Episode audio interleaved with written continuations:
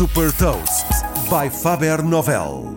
Sou Patrícia Silva da Faber Novel e trago as notícias mais relevantes das empresas que lideram a nova economia. Neste Cafanomics destaco as mais recentes inovações e movimentos estratégicos da Apple e do Facebook e ainda os resultados da Netflix.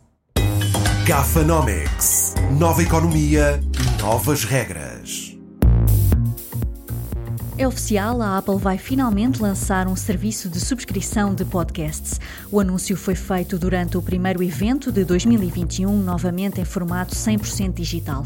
Disponível em maio, a nível global, a subscrição vai dar acesso a conteúdos exclusivos, permitindo aos produtores de podcasts gerar receitas e, claro, a Apple ficará com uma comissão, tal como acontece nas aplicações da App Store.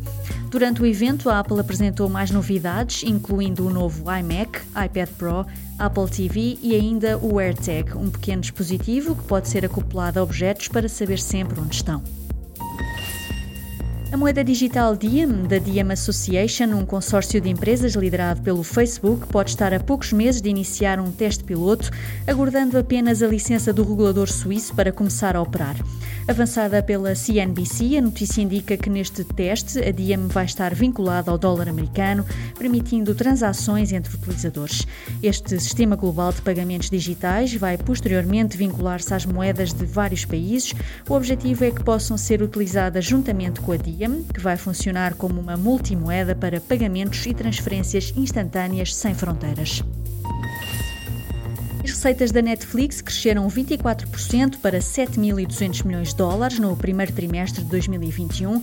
O lucro foi de 1.700 milhões de dólares. Em relação ao número de subscritores, ficaram abaixo das expectativas dos analistas.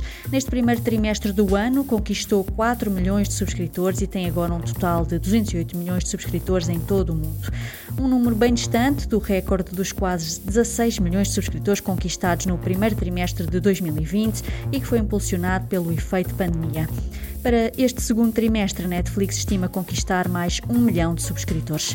Saiba mais sobre inovação e nova economia em supertoast.pt.